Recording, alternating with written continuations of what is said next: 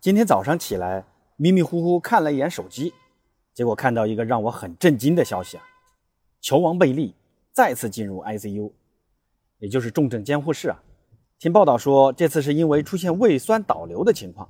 那为了保险起见，贝利被再次送进 ICU 进行康复。其实，在八月底，已经年满八十岁的贝利在医院进行常规检查时，发现了一个肿瘤。那随后呢，进行了结肠肿瘤切除手术。并且在 ICU 居住了一段时间，这周二才刚从 ICU 转入普通病房恢复。贝利在自己的社交媒体上说：“我已经离开了 ICU，准备好人生的下一场足球赛。我想在这场比赛里踢满九十分钟以及加时。”看得出啊，贝利对于自己的身体康复是充满了信心。对于这次重新被送进 ICU，贝利的女儿在自己的社交媒体上晒出与父亲的合影。照片中，贝利面带笑容，虽然还有点浮肿，但精神状态显得相当不错。相信这只是球王贝利的一次短暂伤停，期待球王在自己的人生赛场再度闪亮登场。那这里顺带给很多年轻的球迷普及一下，贝利为啥能被尊称为世界足球历史上最伟大的球员？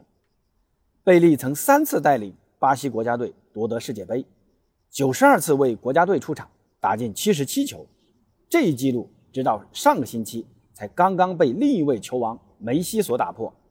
贝利整个职业生涯共出场一千三百六十六场比赛，打进一千两百八十三个进球，这也创造了吉尼斯世界纪录。其中正式比赛共打进七百五十七球。贝利的俱乐部生涯只经历过两个俱乐部：巴西桑托斯和纽约宇宙队。在桑托斯出场六百三十八场。攻入六百一十九球，获得八甲冠军六座，南美解放者杯两个，洲际杯冠军两座。一九七五年免费转投纽约宇宙队，共出场五十六场，打入三十一球。这一长串的数字和记录，以及贝利为足球所做出的贡献，也让国际足联把 The King of Football，也就是球王的正式称号送给贝利。好，让我们共同祝福贝利。早日康复。